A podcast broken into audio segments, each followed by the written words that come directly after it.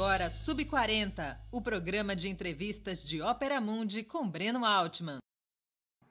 Boa noite a todos e a todas. Hoje é 25 de novembro de 2021. Começa agora mais uma edição do programa Sub 40. Nosso propósito é entrevistar convidados e convidadas que representam uma nova geração de lutadores, pensadores e realizadores homens e mulheres de até 40 anos, às vezes um pouquinho mais, que são referências no mundo do trabalho, da cultura e do esporte, das leis, da comunicação e da política. Nosso convidado dessa semana é Gabriel Landifazio, metroviário e advogado trabalhista, bacharel pela USP, assíduo leitor de Lenin, é editor da Lavra Palavra e recentemente foi eleito para o Comitê Central do Partido Comunista Brasileiro. Antes de começar a conversa, gostaria de pedir que façam uma assinatura solidária de Opera Mundi em nosso site ou se tornem membros pagantes de nosso canal no YouTube. A imprensa independente e Opera Mundi precisam da sua ajuda para se sustentar e se desenvolver. Também peço que curtam e compartilhem esse vídeo além de ativarem o sininho do canal. São ações que ampliam nossa audiência, nosso engajamento e nossa receita publicitária. Nossos espectadores e espectadoras também poderão fazer perguntas, basta escrevê-las na área de bate-papo do YouTube. Se possível, contribuindo com o Super Chat ou o Super Sticker. Essas contribuições são muito importantes para a sustentação e o desenvolvimento de nosso projeto jornalístico. Outra forma de colaboração é através do Pix. Nossa chave é apoia.operamundi.com.br. Eu vou repetir: apoia.operamundi.com.br. Boa noite, Gabriel. Obrigado por atender nosso convite. Uma honra a tua presença no Sub 40. Que é isso, Breno. Eu que agradeço. Boa noite a todas e todos. Espero aí poder contribuir com as discussões que já vêm muito qualificadas aí pelo que eu pude acompanhar dos últimos. Gabriel, quando e onde você nasceu? Eu nasci dia 2 de julho de 1991, aqui em São Paulo. Na capital? Na capital. De São Paulo. Na Zona Oeste. E como é que foi teu percurso familiar, escolar e o início da tua atividade profissional? Hum, minha família nunca teve muito envolvimento político, né? Por incrível que pareça, porque meu avô em Bauru era ferroviário, meu pai conheceu minha mãe, os dois trabalhando no Unibanco, e ainda assim o mundo sindical deu um jeito de passar ao largo da minha família, né? É, foi só quando entrei para a faculdade de Direito da USP que comecei a conviver Mas com é um clima família... um pouco mais arejado politicamente, né? Qual é a atividade profissional dos teus pais? Meus pai hoje, é, junto com a minha mãe, tem uma empresa de tapete de vinil que eles fazem por encomenda. São pequenos burgueses, bem pequenos. Eles eram bancários antes. Eram bancários, saíram juntos do banco para abrir um restaurante. É, não deu muito certo, abriram uma, uma, loja de sapato, não deu muito certo. Na altura que eu nasci, meu pai trabalhava como representante comercial de uma empresa, minha mãe dona de casa. E você fez ensino fundamental, ensino médio aonde? Em escola privada, escola pública? Num, num colégio privado aqui da Zona Oeste de São Paulo, chamado Albert Sabin, né? É, e aí também tive aí a sorte de ter um, era um colégio que oferecia bolsa de estudo, tinha também um cursinho integrado à tarde nos últimos anos. É, então tudo isso também me ajudou a conseguir entrar direto na faculdade pública e tirar esse fardo econômico dos meus pais. E você se envolveu no movimento secundarista quando estava no colégio? Eu até me envolvi com o Grêmio, mas não, não era, não tinha um, uma discussão muito política. Era um Grêmio que organizava uma ida por Hopi Hari uma vez por ano, aquele Grêmio de colégio de classe média, né? E como é que foi os seus primeiros momentos, de, os seus primeiros contatos com a luta política? Olha, é, eu tive um pouco dois caminhos, né? Um pouco, graças a eu ter virado bibliotecário do departamento jurídico da faculdade no primeiro ano, eu comecei a ter Você contato na faculdade com a literatura. Isso. É. E aí trabalhava no DJ, Departamento Jurídico, lá como bibliotecário. Então, no tempo livre, eu lia muita coisa e comecei a ter contato com literatura política, teoria política, pouco por trás da filosofia do direito, também tentando entender melhor coisa, que eu via que meu conhecimento de nível médio não dava conta, né? É, e, paralelo a isso, a efervescência política da USP, né? No meu primeiro ano de faculdade, uma greve forte do Sintusp por causa da demissão do Brandão, já tive meu primeiro contato um pouco com aquela realidade turbulenta aí da luta de classes e comecei a é, formar um pouco minhas opiniões políticas, né? Já no primeiro ano de faculdade já me considerava marxista. Se eu era ou não é outra história. E você foi fazer faculdade de direito porque você, obviamente, queria ser advogado, mas em que ramo do direito? Eu, na verdade, eu queria, assim, eu gostava muito de escrever. Quando eu era até mais, no, mais novo, antes do, do né, da, da, faculdade, eu pensava em ser escritor, sonhei em ser jornalista. Descobri que jornalista não escreve o que quer, porque tem um negócio chamado capitalismo, né? Viria descobrir que essa é a causa um pouco depois. Mas daí, quando eu descobri que eu não escrevi o que eu queria como jornalista, eu falei, ah, então, se é para escrever qualquer coisa que alguém manda, o que, que dá mais dinheiro, né? Foi um pensamento um pouco pragmático também da minha parte. É, Você queria ser um advogado rico? Você queria ser um advogado rico? É, eu estava numa época que eu estava inclusive mexendo com, com música, gostava de produzir música, tinha uns amigos que faziam rap, falava, não, demorou, vou ganhar dinheiro e fazer um estúdio viver de música com meus amigos, que é muito mais legal do que qualquer uma dessas coisas que tem de faculdade por aí. E você se envolveu na vida do centro acadêmico? É, eu conheci um coletivo, na época tinha um coletivo na, na faculdade de Direito que unificava toda a esquerda, né? Do PSTU ao PT, estavam no Fórum da Esquerda. É, Chamava assim? Aí, Fórum da Esquerda? Fórum da Esquerda. Aí eu comecei a me, me aproximar, já no, na metade da faculdade já estava bem de cabeça, assim, na metade do primeiro ano, né? E aí vim para um cada vez me enfiando mais. No fim do primeiro ano já tinha concluído que eu precisava me organizar num partido, porque afinal, como o Manifesto Comunista diz, a classe trabalhadora é a que poderá nos guiar para a emancipação da humanidade, né?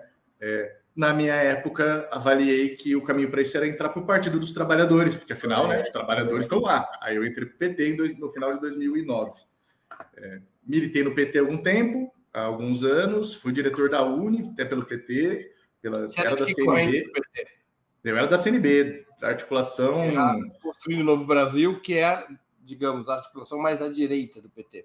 É, o, em São Paulo, inclusive, que daí era o contexto onde eu militava, todo mundo diz que é isso, né? Inclusive, essa é, é o, que eu, o que eu descobria nessa época, que para além da teoria das tendências, tem a realidade, que é um, um balaião, né? Tem gente que você vai no interior e fala, ah, eu sou nacionalmente mensagem e estadualmente CNB. Ah, eu sou. É um negócio um pouco mais complexo também do que a teoria das tendências mostra, né? E meio que minha teoria era que eu tinha que estar no PT, porque lá que estão os trabalhadores, para mim não fazia muito sentido estar numa corrente minoritária. Não era lá que estavam os trabalhadores, né? É, fui podendo fazer uma autocrítica disso depois, vendo outros processos, né? Para mim pesava muito uh, o discurso também da correlação de força, que não permitia fazer mais. Né? E, e, aí, a partir do, de junho de 2013, começou essa narrativa desmoronar um pouco para mim, porque, bom, tá aí a correlação de força diferenciada e não se sabe muito o que fazer com ela. Pelo contrário, se reage de jeito a piorar a situação e jogar isso no colo do caos, né? Então, assim. Mas você, quando estava no PT, você, quando estava no PT, já era uma pessoa que estudava marxismo? Já se, começava, se né? Tinha essa cultura marxista-leninista. Sim, sim. Não tinha tanta nitidez desse leninismo. Tinha uma noção um pouco mais. E até é, coisas que hoje eu olho mais criticamente, né? Tipo, eu era muito adepto do, da leitura do Carlos Nelson Coutinho. Eu achava que era meio, ah, esse leninismo ocidentalizado é isso aí, reformismo revolucionário, né? Foi um pouco ver é, é, esses momentos como o junho de 2013 que me fala, tá, mas isso leva aonde, né? A um, uma organização que não bem sabe dar a resposta ao que ela propõe então, se esse era o caminho, né? Assim. E, e, como foi esse processo da tua saída do PT e ingresso no PCB? Ele teve um hiato grande, né? Até porque daí por uma confluência de, de fatores, meu filho nasce logo depois de junho de 2013, ele inclusive concebido em junho de 2013, nasce em março de 2014, né? É, e aí também é um momento que eu um pouco já vinha acumulando, para além da, da minha decepção política, uma série de questões é, que era um momento que eu precisava priorizar um pouco da atenção do filho, ajudar a mãe dele, né? A gente nunca teve uma relação, mas sempre teve muito nítido que precisávamos dividir o trabalho, né? Que isso engendra. É, então eu já pretendia me afastar um pouco e daí isso se tornou um nunca mais voltar. É, uma série de outros atritos e decepções e aí mil, as mil tensões que são esses processos, né? E eu fiquei um pouco em banho-maria, assim, demorei ainda é, um ano e meio é, para falar, não, é, eu, eu, ainda achava também que tinha algum potencial de alguma explosão, de alguma coisa nova nascer do PT. Falava assim, ah, tô, já não estou conseguindo participar, mesmo eu seguro aqui minha filiação, uma hora vai estourar uma coisa nova aí, eu vou junto. Não muito estourou nada. E aí eu comecei a falar, bom, eu preciso então achar meu rumo, não é isso mais que eu acredito, né? Acho que o caminho é construir uma organização de tipo leninista, né? É, e fui muito generosamente ler todo mundo, né, que se diz leninista, assim, então li de tudo. E acabei é muita gente resoluções do PCB, né? É muita gente que se diz leninista? Ah, é bastante, umas dezenas de organização, né? Dezenas? Tem, tem coisa pequena, mas até elas eu falei, pô, vamos ver qual que é dessa galera aí que só tem um pessoal na USP, mais não sei onde, vamos ver, quem sabe, né? Eles estão certos ou estavam ah, errados. Está falando todo. também de pequenos coletivos, não necessariamente de organizações nacionais. É, também, também. E você é. se aproximou direto do PCB nesse processo? Não, não foi, na verdade, nem a primeira, porque também eu comecei a militar em 2009. Né? O PCB, francamente, era uma organização muito menor do que é hoje, muito menos visibilidade. Então, nos espaços que eu tive, na parte da minha militância, eu não encontrei pessoas do PCB, não as conheci. Né? Era um momento, inclusive, que o partido tinha acabado de sair de um processo de crise na USP, então eu já não peguei, eu peguei, conheci a geração que tinha entrado para o PCdoB, por exemplo, né? É, e aí aquele tom bem antissectário, que é uma ótima desculpa para defender que né, ser revolucionário não dá no século XXI. Né, o discurso, daí o liame, cada um vai revelando mais tarde, né? Mas para mim também era uma coisa que eu não sabia muito o que avaliar do, do, balanço autocrítico do PCB sobre sua história, que eu desconhecia também, não tinha tido contato. Então eu olhava e falava, ah, eu tenho críticas à história, então eu não, então não deve ser meu, o caminho para mim, né? É, e ter, inclusive, contato depois com as resoluções do 15º Congresso do Partido foi um estalo, assim, tem lá muita coisa que é, por exemplo, uma síntese leninista do Gramsci, né? processos de, de elementos que faziam parte da minha crise ideológica e do que eu estava tentando achar como resposta. Eu olhei e falei, nossa, não é que eu, na minha pedância enorme, não tinha pensado que talvez já tivesse uma galera que também estivesse pensando mais ou menos isso. e tá aqui esse pessoal, olha que interessante. E você entra quando no PCB? Entrei em 2016, no 1 de maio de 2016. É, foi um processo lento de aproximação. É, e também eu vindo de onde vinha, né? Fui militante petista muitos anos, inclusive ocupando funções né, de, de direção.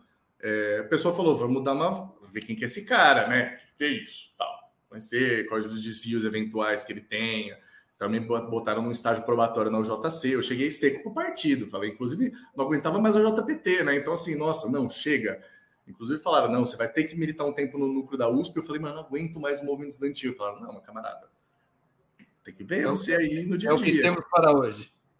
É, né? E, e para ver você em ação, né? Temos que ver no, no ambiente que você ainda estava. Ainda estava para me formar na faculdade, tudo mais. É, foi meio que meu estágio probatório, né? É, mas mais ou menos nessa época. Gabriel, você falou em revolução. Você acha que obrigatoriamente processos revolucionários são dirigidos por partidos de tipo leninista, conforme esses acabaram configurados pela Terceira Internacional? Processos revolucionários bem-sucedidos, sim, né? É possível que os processos revolucionários avancem um bocado longe nesse seu efervescência revolucionária. Sem isso, até é. Mas eu acho que sem uma organização desse tipo, que combina é, o que, no mais do tempo, é um trabalho ideológico, mas ao mesmo tempo é a preparação para um trabalho militar, em última análise, é o tipo de organização chamada a desempenhar as tarefas que nenhuma outra espontaneamente é, pode, né, no processo mas, da, da, luta de classe. Mas vamos pegar alguns exemplos na história. Como fica o movimento 26 de julho em Cuba? Que não era um balanço. Eu, uma coisa que me entristece muito é não ter no Brasil ainda o livro da Vânia Bambirra sobre a Revolução Cubana, né? Ela debate bastante isso, o papel um pouco negligenciado das greves gerais operárias em solidariedade, né? É, o que eu acho que é mais interessante, por exemplo, do processo cubano, e a prova disso é o resultado dele. Né? Por exemplo, é, qual é a história do Partido Russo? Ele não, não queria governar sozinho, ele tentou governar com os SR de esquerda. Aí, muito rápido, virou um regime de partido único, porque foi o único que topou fazer a revolução. Mas mesmo em Cuba, onde teve uma série de forças que participaram, elas confluíram para se unificar num partido único. Né?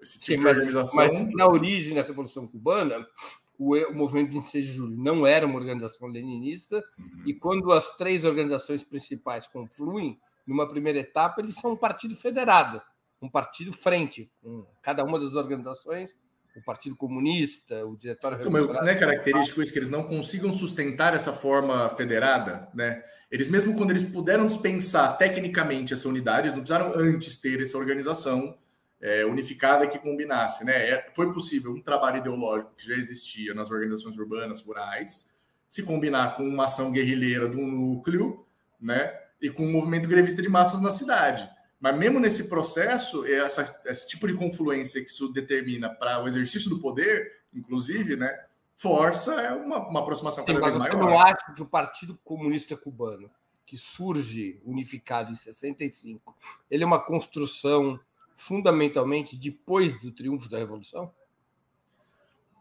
Eu acho que ele é, é uma condição da consolidação desse triunfo, né? Tipo, a pergunta é, sem essa consolidação a forma organizativa federativa dessas organizações permitiria ter sustentado a revolução, né? Eu acho que é um pouco por aí, assim. Eu acho que é uma, uma combinação entre o debate, né? O partido pré e o partido pós. Eu acho que tem uma série de elementos organizativos que se transformam, outros aspectos, né? Mas acho que o que se retém é essa combinação, né? Do momento coercitivo e do momento ideológico no mesmo uma organização que pretende abranger frente... tudo. Hum, perdão. E a Frente Sandinista de Libertação Nacional? Ela tampouco era uma organização leninista quando triunfa a Revolução na Nicarágua em 79. É, tampouco triunfa até o fim, né? Eu acho que daí a gente pode fazer um debate bem profundo e longo sobre os influxos idas e vindas. Para mim, parte da característica né, do, do que é a, o transformismo da Frente Sandinista, porque ela vive, né? A gente pode olhar taticamente na cena internacional, fazer avaliações do que a gente quiser do Nicarágua, mas a, a frente não é a mesma coisa hoje do que era antes. Eu acho que parte do que explica esse processo de desagregação ideológica mesmo passa é, por isso, né? Por, então, como, é, seria possível uma revolução. Que eu acho que passa pela Marta Hennecker, né? No fundo, a gente está debatendo vanguarda compartilhada. Essa ideia de que é, seria possível esse tipo de. que foi muito característico dos processos guerrilheiros, a convergência de organizações tentando dirigir o processo. Eu acho que daí a Faribun do Marti é o exemplo trágico do, do, da outra é, tendência possível dessa frouxidão ideológica, né? O pessoal se literalmente se matando, é, né? É, em torno de uma luta interna que não tem balizas nítidas e construídas antes também do momento militar. Eu acho que daí é um, é um, um debate um pouco então, mais. Então, deixa, deixa eu ver se eu entendi. Quer dizer, um, modelo frentista conseguiria até é, conduzir uma revolução no sentido no estrito senso, a tomada do poder, mas sem um partido leninista não é possível consolidar a vitória da revolução. E nem fazer com que ela se expresse. É, daí eu acho que também tem algo no, na, na forma organizativa do Partido Leninista que é própria dessa combinação partido e conselhos, né? Também acho que aí por isso que o papel dele no pós-revolução, né? Eu acho que aí o terreno que é perigoso, e aí esse para mim é o ponto do Partido Leninista, ele não se ele entender que ele sendo um partido revolucionário, ele não é uma mera organização militar. Ele pode confluir tecnicamente com várias outras organizações militares, né? A experiência chinesa mostra isso, essa capacidade de coordenar diferentes é, partidos numa, no mesmo movimento militar. Agora, o tipo de unidade ideológica que permite combinar isso com um tipo de democracia interna, com formas de processos decisórios, né? Eu acho que isso ajuda a nos resguardar contra os maiores riscos. Né? Eu acho que com isso estamos diante de dificuldades na transição de todo modo. Sem isso, estamos numa situação um pouco mais precária ainda, né? sem essa construção prévia. O Partido Bolchevique, até 1921, ele permitia a existência de tendências internas. O décimo Congresso proíbe a existência, não de frações públicas, mas de tendências internas. O décimo Congresso proíbe a existência dessas tendências. Qual é o modelo de partido leninista que você tem na cabeça? Prévio ao décimo congresso? Eu não sei, eu não acho que ele bem proíbe, veja, eu acho que ele proíbe, é verdade, no décimo congresso, mas essa era uma situação que não era a situação típica até 17, né? A emergência de múltiplas tendências é um processo de entre 17 e, e 20. Antes de 17, eles não entendiam como natural a existência de tendências, eles entendiam o fracionismo como uma situação anômala que existiu entre 1905 e 1907, que era em todos os comitês da Rússia, o pós-DR tinha um comitê só, meio tretado a galera. Só em Petersburgo tinha dois comitês e tinha dois comitês centrais. Isso era o fracionismo. Era um quadro que eles consideravam atípico. Eles trabalharam pela reunificação do partido, né? No quarto congresso, os, os mencheviques retomam a maioria e o partido reunifica, os bolcheviques aceitam se dissolver no partido. Lenin tem um apelo pedindo, conclamando todos a dissolução, etc. E eles trabalham internamente com as formas de luta que eles consideravam lícita ideológica dentro do partido, mas dissolvidos enquanto tendência, né? É, então, o que existia era a multiplicidade de jornais regionais que começam também a vocalizar um pouco esses tipos de dissensos, né? Mas isso não era uma forma meio entendida como ah, legalizados tendências, né? Meio como era, por exemplo, a Rosa usando o jornal lá da Saxônia como a, o bastião da ala esquerda do, do, da Alemanha no país, assim. Então isso não era muito legalizado que pós 17, ainda mais. Tanto que quando 17 o Trotsky entra, a do grupo interdistritos, ele se dissolve dentro do partido, né? Incorporado com a tendência, ele é dissolvido dentro do partido e tudo mais. O que é, vai depois no curso das polêmicas que a NEP provoca prover, promover uma série de plataformas e a tentativa de segurar elas. Ainda assim, eu acho que tem um outro debate de fundo, que não é nem a tendência em si, é o quão lícito é, é polemizar publicamente ou não em torno do quê? Né? Qual é a sua opinião? No PCB. A minha opinião é que Qual é, é o modelo do PCB ou polemizar. Oi, perdão? Qual é o modelo do PCB ou qual o modelo que você defende? Pode ou não polemizar? É um modelo de unidade de ação é, que permite liberdade de divergência. Né? Público. Porque é uma fórmula que não é assim, um estatuto que resolve. Né? É possível que muitas vezes, na prática, a liberdade polêmica seja extrapolada e fira a unidade de ação é possível na prática que a unidade de ação, preocupação com ela, limite a liberdade polêmica. Né? Isso vai oscilar, inclusive, ao sabor do que é a realidade da luta de classe. No momento de precisar o partido ir para o subterrâneo, as condições da liberdade polêmica são outras. E daí nem mesmo tem espaço para debater. Ah, é, eu gosto mais de Lukács ou de Althusser. Agora, polemizar isso publicamente fere a nossa unidade de ação de algum modo? Não, a menos que gere algum melindre pessoal, né? é um outro problema, é um outro tipo de desvio. Né? Mas, a princípio, não deveria né, produzir essa divergência parte do que me atraiu muito no PCB foi essa capacidade de conceber que não é o monolitismo teórico que garante a nossa unidade ideológica.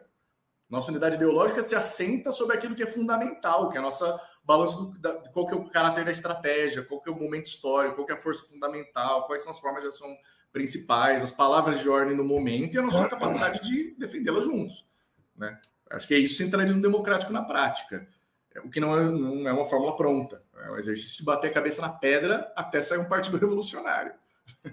Gabriel, você não tem medo de que esses partidos leninistas, que existem em vários países, é, na situação pós-soviética, eles acabem se resumindo a pequenos grupos de propaganda, como aconteceu, por exemplo, com o movimento trotskista, completamente afastados da classe trabalhadora?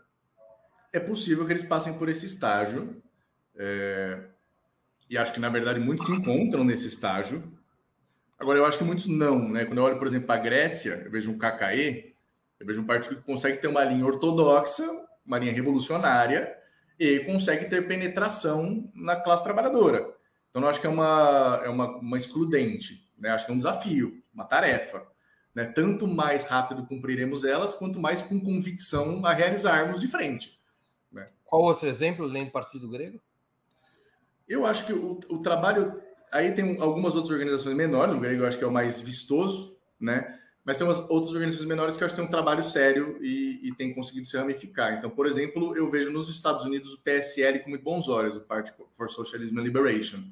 Né? Um, um partido que sai, e o crescimento proporcional de 8 mil para 80 mil votos numa eleição mega cerceada, em que várias urnas eles são proibidos, é, um, é uma coisa interessante do ponto de vista de pensar o quanto o leninismo consegue se disseminar, etc. Né? Acho que o TKP é, na Grécia, na Turquia, é um partido bem menor, também porque vive um contexto de né, político muito menos liberal, muito menos democrático em algum aspecto, né? E, e toda a cisão que o movimento curdo no sul implica, uma série de dilemas, mas eu acho que tem conseguido crescer, é, inclusive tiveram alguns resultados eleitorais bons, que acho que é um, um dos índices aí possíveis da gente tomar. Né? Gabriel, a gente está aqui conversando sobre leninismo. No passado, até uns 30 anos atrás, eram ideias que entusiasmavam centenas de milhões. Se nós acentuarmos a China, Cuba, Coreia do Norte, o, o auditório dessas ideias se reduziu muito depois do fim da União Soviética. E hoje um auditório mais reduzido, especialmente no uhum. Ocidente. Você acha que o bonde chamado socialismo ainda pode encantar a juventude e ser uma força de massa? Acho que nada senão ele pode, né? Assim, o capitalismo consegue sequer debater redução da jornada de trabalho no, na época da crise de desemprego massiva para todo lado. Nem isso consegue. Consegue inspirar o quê? Né? Eu sinto que parte disso é econômico, mas também não quero ser aquele cara que, ah, como a economia vai piorar, é por isso. Não é isso. Eu acho que esse elemento existe, ele está colocado, então a deterioração das condições econômicas, a, a tendência à eclosão de conflitos militares mundo afora. Acho que tudo isso empurra. É, é, o Gramsci brinca, né? Antes da guerra diziam que a gente era louco, né? Agora não, nos dão razão, né? Assim, é uma, brincadeira do Gramsci que eu acho que é bem pertinente nesse sentido. É... Agora, ao mesmo tempo também, Breno, eu sou meio reticente com a gente usar como paralelo o pós-revolução russa. E eu acho que a gente tem que sempre se pensar à luz do pré-revolução russa. Como foi possível aquela meia dúzia de louco que até o começo de 17 era uma pequena seita odiada, como é que o Joe Reed fala, é, né, a fórmula lá famosa, conseguiram sem. Depois é mais fácil entender, porque as pessoas falavam assim: tá vendo aquele país enorme lá que tá, deixou de ser camponês e virou a maior potência do mundo em 20 anos? É, a gente quer aquilo. Aí o apelo é verdade, cresceu muito. Mas a pergunta que a gente tem que se fazer não é: ah, perdemos isso, perdemos, isso não temos mais. Né? Agora, como é que eles conseguiram antes, sem isso? Essa é a pergunta. Né? Mas, Gabriel, e hoje eu sou a guerra... também, Eu acho que o, o, primeiro lugar que tiver, a onda vai ser avassaladora. Porque se o um negócio por telégrafo vindo da Rússia fez os operários de São Paulo e Rio de Janeiro, Rio Grande do Sul, entrarem em greve por telégrafo, por carta que chegou do, do, Sabe assim, de que eu ouvi falar que a galera tomou poder na Rússia. Imagina quando a galera vê filmado, transmitido online. Sabe assim, eu acho que também a gente menospreza o, o, o quão difícil é, tem a ver com o quanto depois isso desbloqueia de um potencial muito grande, né? Gabriel, até 14, com exceção dos bolcheviques, que já tinham se separado do que a gente podia identificar como social-democracia russa, todas as outras correntes revolucionárias continuavam igual o Gabriel até 2013, dentro de partidos que poderiam ser qualificados como sociais-democratas somente com a guerra e mais ainda com a Revolução Russa que essas correntes rompem com a social-democracia em função da política da social-democracia em relação à guerra e à própria Revolução Russa para constituírem partidos separados. Será que vocês não estão adiantando o relógio? Naquela época, né?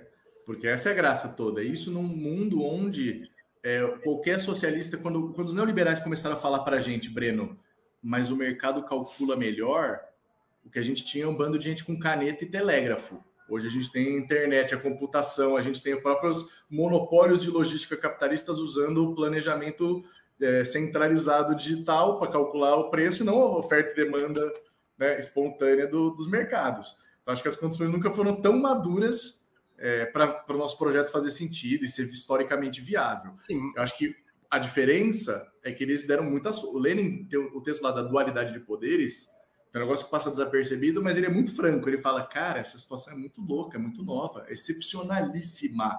O velho poder caiu de maduro e tem dois poderes, meio que nenhum se firmou ainda.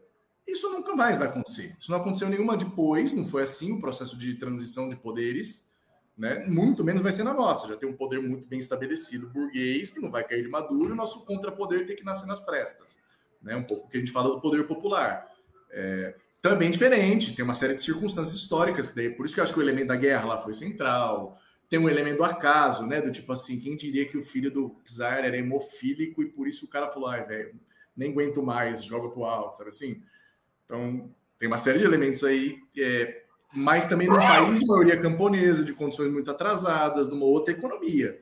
Né? Eu acho que hoje a gente não está numa revolução, gente não está vivendo aquele contexto que é tem uma sociedade convulsionando porque ela está entrando no capitalismo e talvez aquela trabalhadora bem organizada consiga dirigir isso um pouco além. Né? Hoje a situação é bem outra. É do tipo, existe aí a burguesia muito bem obrigada, estabelecida como poder, e a gente pode sobrepujá-la ou não. Enquanto não, ela segue aí. Gabriel, como é que um grupo de propaganda ou um pequeno partido se transforma no pensamento de vocês num partido com raiz, com apoio na classe trabalhadora?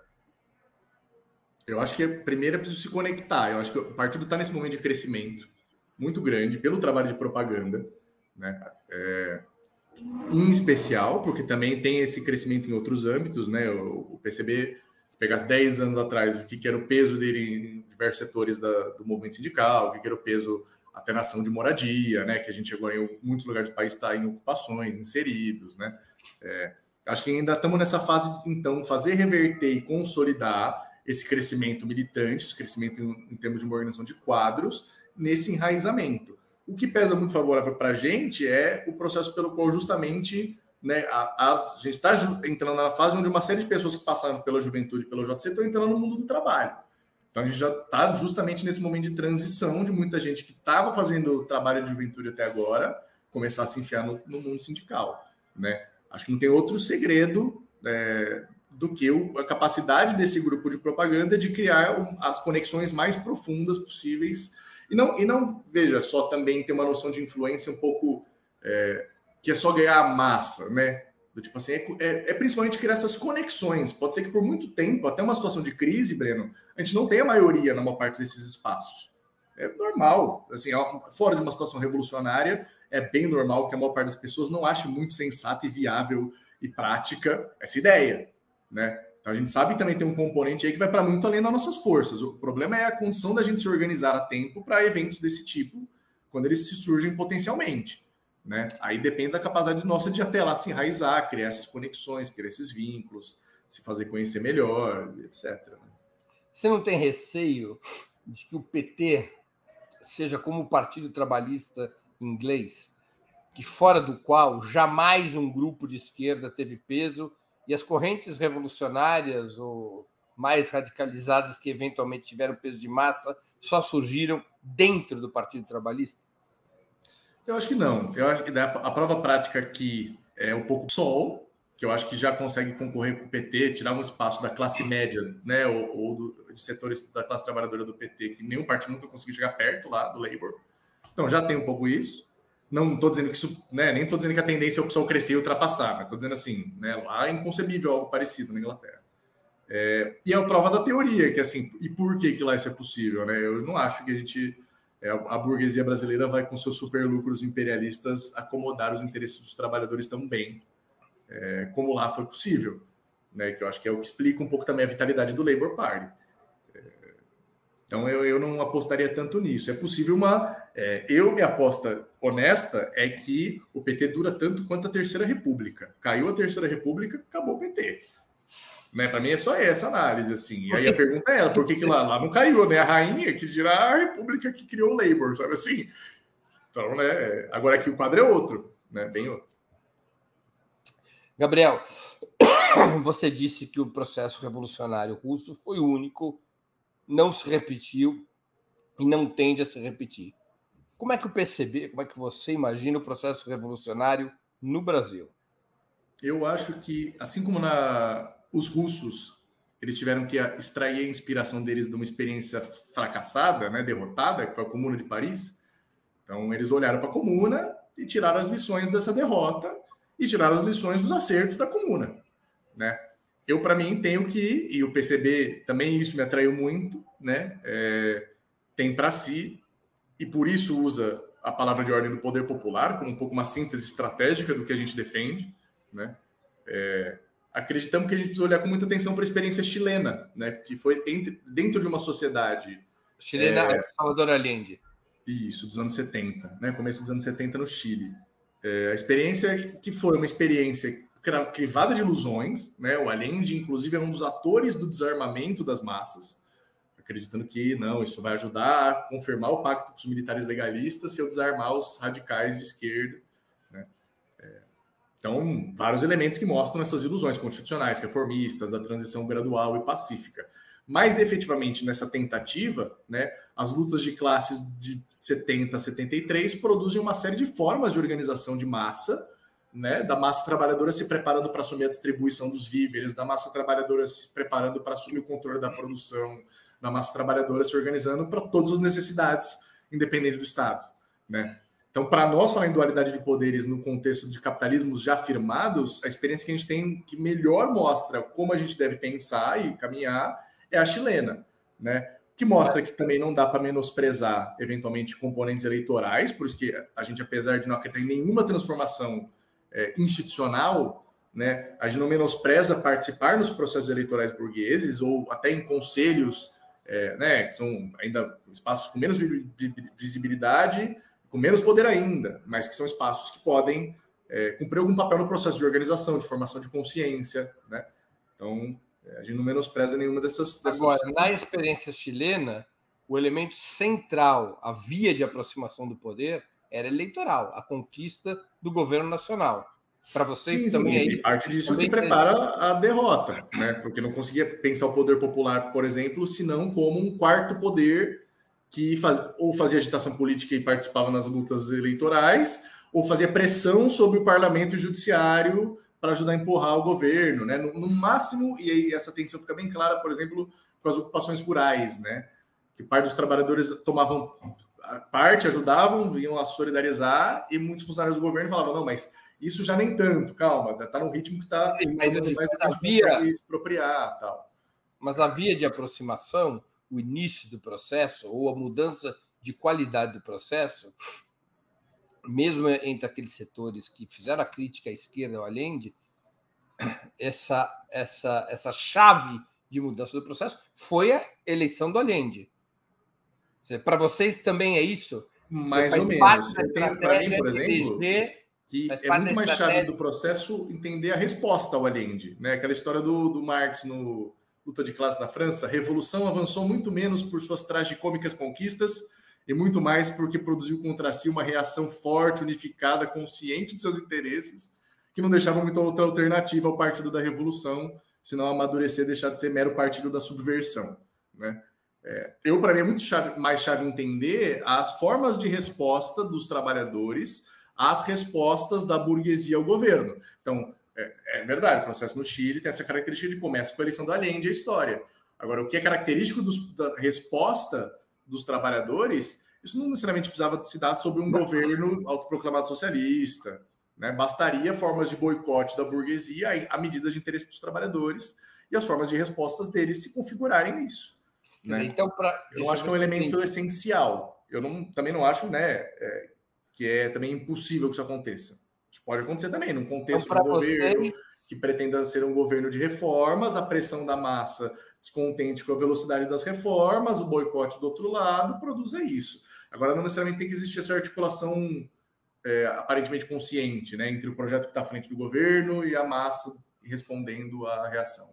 Ou seja, para vocês, se eu entendi direito, não é vital dentro desse processo é, revolucionário a conquista pela via eleitoral do governo nacional. Não é vital isso. Não é vital. Né? Não é uma obrigatoriedade. Né? Pode acontecer sem isso. O processo revolucionário poderia eclodir sem que um governo de esquerda tivesse vencido as eleições. Sim. Ou, ou mesmo assim, né? Porque o que é um governo de esquerda? O Ciro Gomes é um governo de esquerda? Não, nós estamos falando do mas governo poderia haver é uma coalizão. Não, não mas estou dizendo, algumas formas de governo não autoproclamados trabalhistas, operários de esquerda, podem oferecer medidas, apresentar medidas, né, que são é, que gerem respostas contrárias da burguesia, né? Sei lá, é, o exemplo do confisco da poupança é o contrário do que eu quero. Mas, enfim, né, é possível medidas de governo de direita que desagradam grandes setores da burguesia, que respondam a isso né, e possam produzir formas de respostas dos trabalhadores. Né? O processo de ocupação de fábrica também dos cordões, né, eu acho que também é, tem outras experiências como a Argentina, né, é, que tiveram dificuldade de. não estavam inseridos num momento de ascenso, ao meu ver, e por isso ajuda a, a explicar a dificuldade, mas também expressam esses mesmos elementos, por exemplo, dos cordões industriais, das formas de ocupação, que começam a dialogar entre si para poder se repor é, né, as peças que, inclusive, são embargadas ou pelo mercado não conseguem. Né? Eu acho que esses, o mais importante do que também pensar só a tática, eu acho que ela está um pouco pautada em sabor. É, né, a gente sempre reage no terreno onde a gente não tem o poder. Quem tem o poder são nossos inimigos. A gente sempre reage é, né, não sobre as condições que a gente escolhe. É, então, para mim, se a gente colocasse como única condição disso chegar lá um governo, a gente estaria dizendo que assim é um em um bilhão. Né? Acho que essa confluência alendiana, inclusive, é um é processo raro, né? porque daí, os processos que conseguem levar mais é, com mais firmeza, como por exemplo o Chaves, vamos contrapor o Chaves ao Allende, né?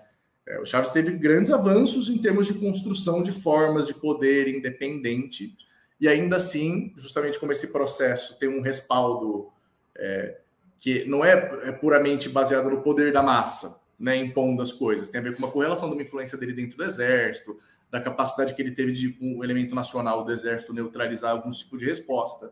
Né? Esse elemento mais irruptivo que no processo do Chile aparece, não aparece tão claro, apesar de haverem formas de organização semelhantes, apesar de terem né, esses elementos da dualidade de poderes, como ela pode ser é, num país onde o poder burguês já existe, ou seja, nascendo a partir das formas de organização e de resposta dos trabalhadores.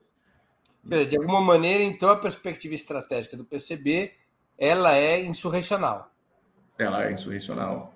Não é possível. É, né, acho que a diferença é a, a vitória no, no Oriente, no, no, Velho Mundo, na revolução do tipo de camponesa, de países agrários, né, ela foi possível começar com um golpe de força na cidade né, e se prolongar com uma série de lutas pela conquista da influência do território. Né? A revolução da nossa época não pode ser assim. Agora que ela precisa desse momento de deposição do velho poder, de desarmamento das tropas do inimigo, de constituição de, de novas forças armadas, né? Da, da reorganização fundamental do processo de segurança pública. Isso aí é um corpo profissional de gente paga a soldo dos ricos, né? Ou isso é o próprio povo em armas que organiza de várias formas, Sim, né? Eu, eu fiz essa pergunta a você porque no chavismo a estratégia foi contra-insurrecional. Ou Sim. seja, o momento em que ele consolida o poder é quando a burguesia tenta o golpe e o governo, associado à mobilização de massa, derrota o golpe. Mas foi objetivamente, né? Como ali. Eu não sei quanto ele tinha clareza prévia disso. Você avalia que ele tinha uma clareza. Também era contra-insurrecional. Quer dizer, os setores que defendiam uma via revolucionária era uma estratégia contra-insurrecional e não uma estratégia insurrecional. É diferente. É, mais ou menos, Breno. Eu acho que assim, o problema fundamental é: devemos nos preparar militarmente para tomar o poder? Essa é a pergunta, né? É o melhor momento para responder? Aí o próprio processo russo, os trotskistas defendem que foi contra-insurrecional, que a, que a habilidade do Trotsky teria sido preparar as guarnições de Petrogrado como se fosse mera defesa do Congresso dos Soviets contra a, o novo Kornilov, saca? Então, é, acho que esses elementos de como é que a gente legitima a nossa ação armada no, no, no processo de luta política, como o melhor momento para deflagrar essa ação é uma questão, né? É, e aí eu também tendo a concordar que é quando a gente consegue mostrar que a gente está não simplesmente avançando sem compreensão de ninguém, mas defendendo coisas que as pessoas já valorizam, né, e que a gente quer preservar, etc. Eu acho que esse elemento é importante. Tá bem. Deixa eu perguntar, mudar um pouquinho de tema. Você comanda uma editora chamada Lavra Palavra. Como é que ela surgiu? Qual é o perfil? É um projeto pessoal? É um projeto partidário? É uma empresa? Conta um pouco para a gente dessa sua editora. É um projeto pré-partidário e pré-editora, né? Inclusive. É... Lavra está aí para fazer seus. Já está para fazer sete anos. Acho que vai fazer sete anos.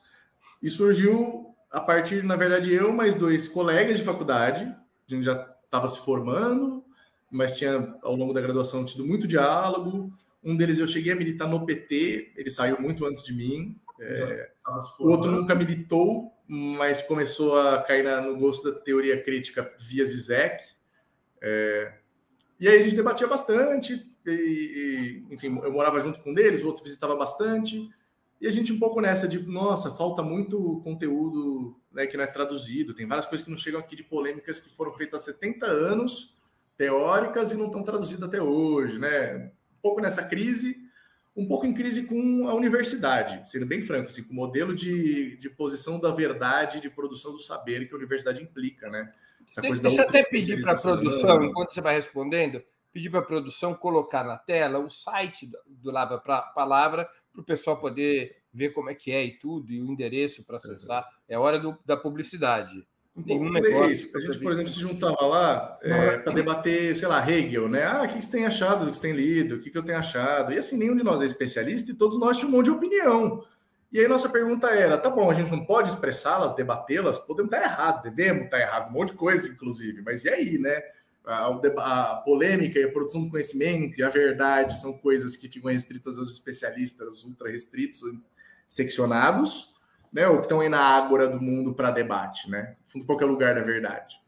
Então, a gente resolveu criar esse blog, traduzimos coisa da, da gringa, a gente começou a trazer muita coisa da Jacobin, né? Era o começo do lançamento da Jacobin na época. Então a gente traduz, chegou a traduzir muita coisa da Jacobin, muita coisa de filosofia, psicanálise, que o pessoal gostava bastante, marxismo. E o projeto existiu como meramente um blog, é, com traduções e textos aí, por muito tempo, né? Foi, na verdade, no ano passado, no começo do ano passado, é, que rolou um pouco esse estalo de, opa, nossa, legal, projeto consolidou, o pessoal conhece, o pessoal gosta, muito acesso, pô, o pessoal acha que é bem mais profissional do que é de verdade. E aí, a gente vai fazer alguma coisa de verdade com isso aí ou vai ficar nisso mesmo, né? É... E aí, já percebendo que muita coisa também a gente gostava de traduzir, mas tinha coisa que é grande demais, né? Uma coisa é você achar um colaborador voluntário para traduzir um texto de 10 páginas, outra coisa é traduzir um livro, né? A gente percebeu que se isso não, de algum modo, se profissionalizasse, muita coisa não seria possível fazer, né? E aí eu, um pouco numa crise existencial, que eu já vinha, né? Eu formei, formei advogado, desisti da advocacia e fui trabalhar no metrô. Você não conseguiu aí, virar um advogado rico?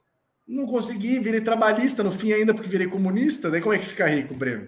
Não dá, né? Pô, eu, conheço eu conheço uns advogados trabalhistas ricos. Ah, é, eu também, mas daí é a patronal, né? Fazer o quê? Não, até dos trabalhadores. Enfim, não enveredei para ir e a reforma agora não ajudou também, né? Eu saí na hora certa, eu saí da advocacia trabalhista e veio a reforma trabalhista, pessoal, enfim, sofrendo.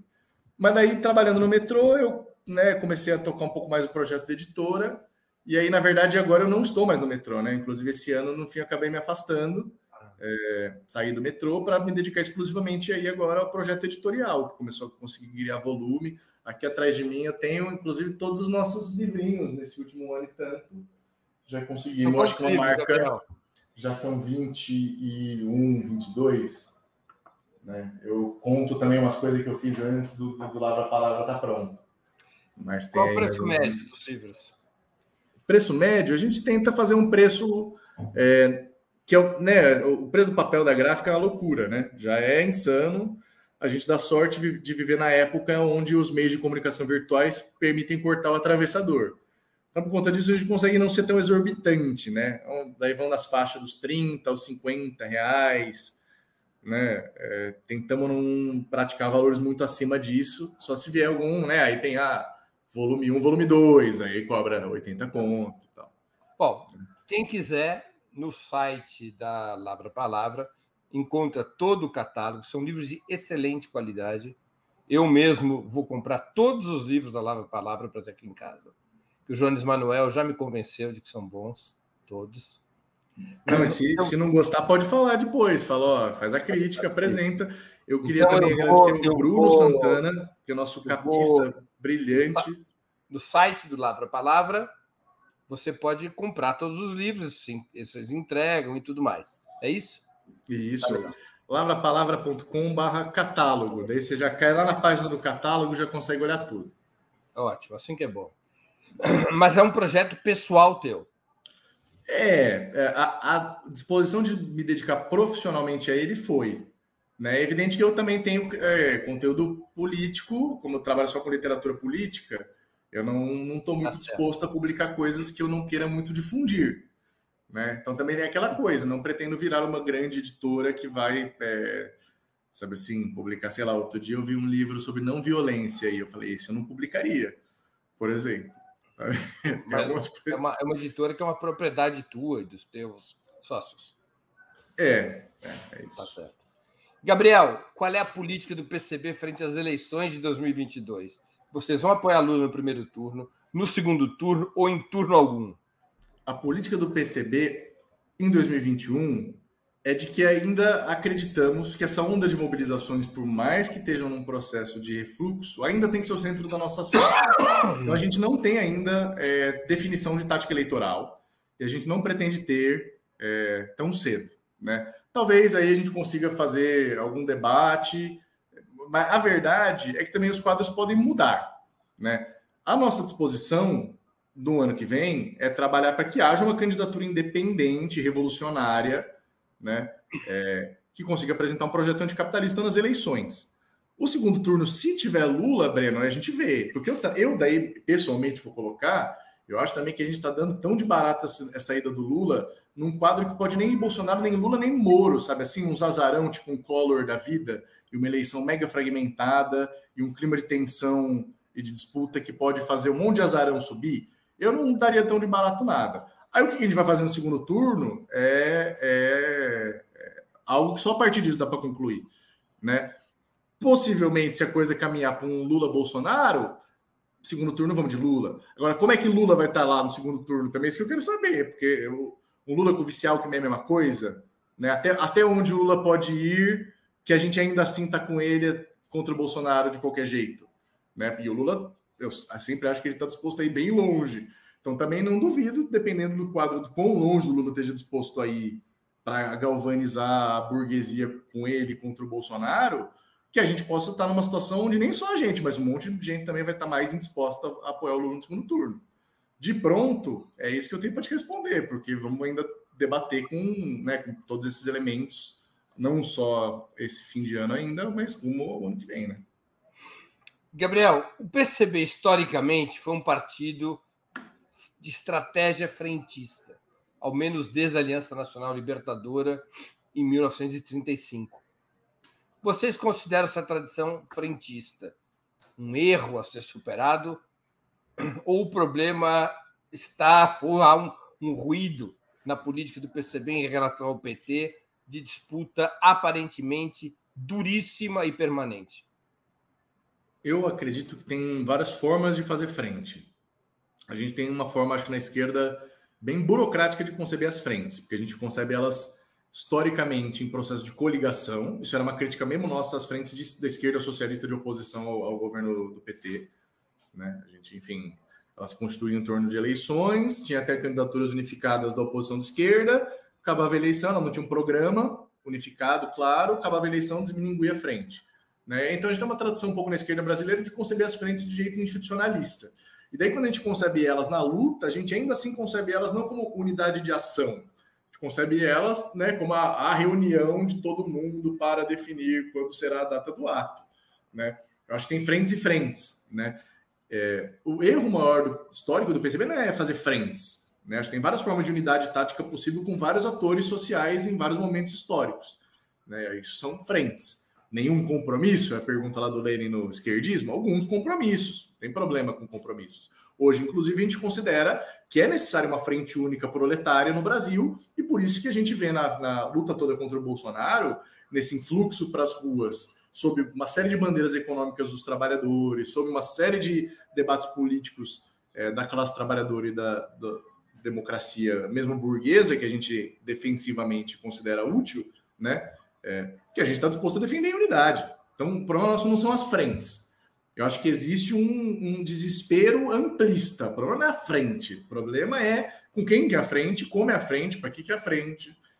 Né? Assim, se avaliou, por exemplo, que fazia sentido fazer uma frente com o MBL como o melhor caminho para derrotar o Bolsonaro. Essa tática mostrou-se fragorosamente errada, desarmou o pouco que a gente tinha e ainda confundiu tudo. Né?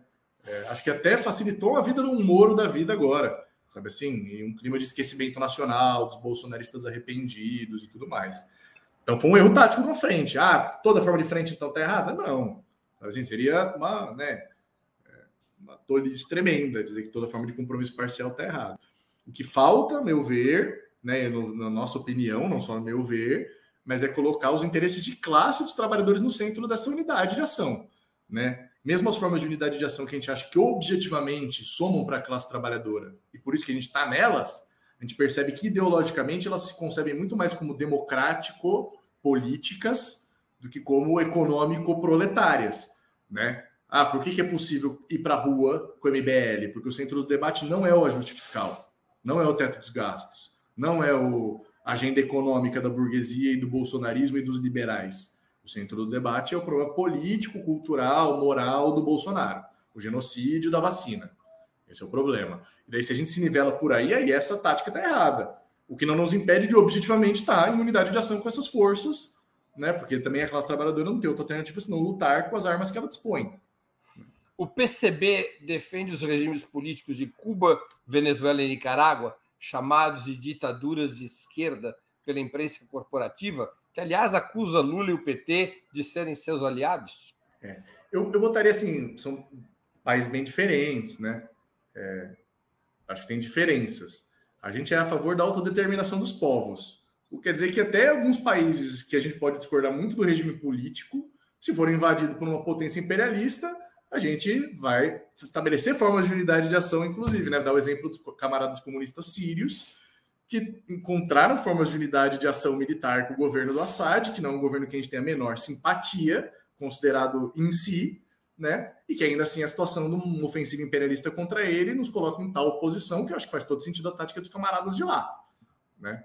É, agora, em especial Cuba, né? Temos um, um, um, grande carinho, porque sim, acreditamos que é uma experiência que mantém elementos fundamentais da transição socialista, né? Ainda que vivendo as dificuldades desse isolamento. Coreia Popular também, como foi bem lembrada pelo camarada aqui. Venezuela e Nicarágua? Nicarágua, coitadinha, né? Assim, transição socialismo zero. Governo progressista, elementos de distribuição de renda, melhores condições de vida, mas não é uma revolução socialista, não é um país socialista, né? Venezuela, idem, né? E pobre Maduro, que busca uma reconciliação com a burguesia em vez de partir para ofensiva, prefere dar porrada no Partido Comunista da Venezuela e, e boicotar eleitoralmente eles do que ir para cima do, do Moody, né?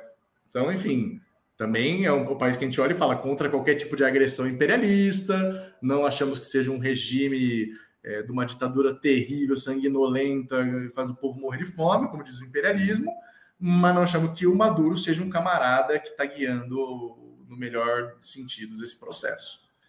A Cecília MB, que colaborou com o Superchat, ela tinha feito uma pergunta bastante semelhante à minha. Eu agradeço a Cecília pela pergunta e pela contribuição. Hum. Gabriel, a China é socialista? Trata-se de uma alternativa à decadência ocidental, como afirmou a ex-presidenta Dilma Rousseff? É, o tema da China, eu acho que a gente tem que primeiro olhar é, um ponto de vista histórico. Então, é um país que fez uma revolução, uma revolução que nacionalizou as terras, que avançou em formas de socialização dos meios de produção que viveu um período de inflexão de abertura em direção ao mercado, né? É, e que daí muita gente falou: pronto, começou o começo do fim. Acontece que esse começo do fim não veio ainda, né? Mesmo que é inegável que houve essa inflexão pró-mercado, essa inflexão liberalizante, essa inflexão que compromete o poder proletário, que compromete as condições de vida, inclusive, da, da, população chinesa, em algum aspecto, né? Na saúde, gerou uma série de problemas nos primeiros momentos, essa abertura mercantil, etc. Né? É, hoje, porém, eu acho que eu diria que a China deu uma, esse processo não está se aprofundando aceleradamente. Se dá para apostar que ele vai se reverter, eu acho que é um futurismo exagerado. Então, eu, francamente, diria isso. Não houve uma restauração capitalista até o fim na China. Quem disser que teve, está errado há toda a tranquilidade do mundo de que a China vai avançar no caminho esperançoso da emancipação humana, eu, eu não botaria minha mão no fogo tanto, também. O Mas a China é um país acontece... socialista ou capitalista? É um país que combina essas. Toda transição socialista combina modos de produção. Né? Eu acho que predomina na China é, essas formas uh, de controle estatal sobre o capitalismo. Ainda que esse tipo de predomínio, combinado com formas de poder operário, que é preciso averiguar né, o quão profundas ainda são, e daí nisso eu admito que eu sou mais leigo, fazer a oferição né, concreta, que como é que eu posso julgar, né, sem nem falar a língua dessa gente, sem nem, enfim, né, ter acesso ao material mais diretamente.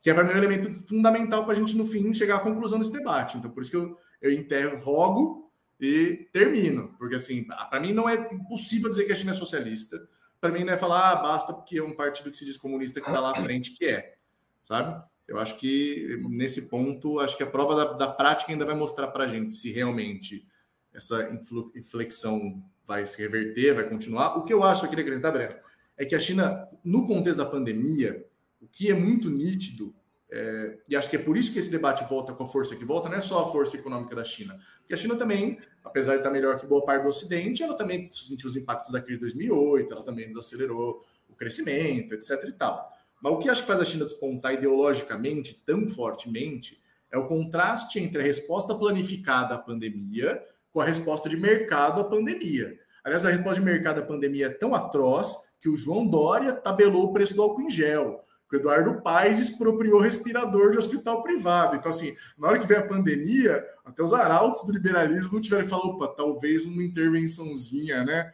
E tal. Então, acho que é por isso que a China desponta como um país que, nossa, os caras conseguiram, porque tem um grande controle social, por causa da planificação do controle dos meios de produção, lá, conseguiram dar uma resposta efetivíssima à pandemia.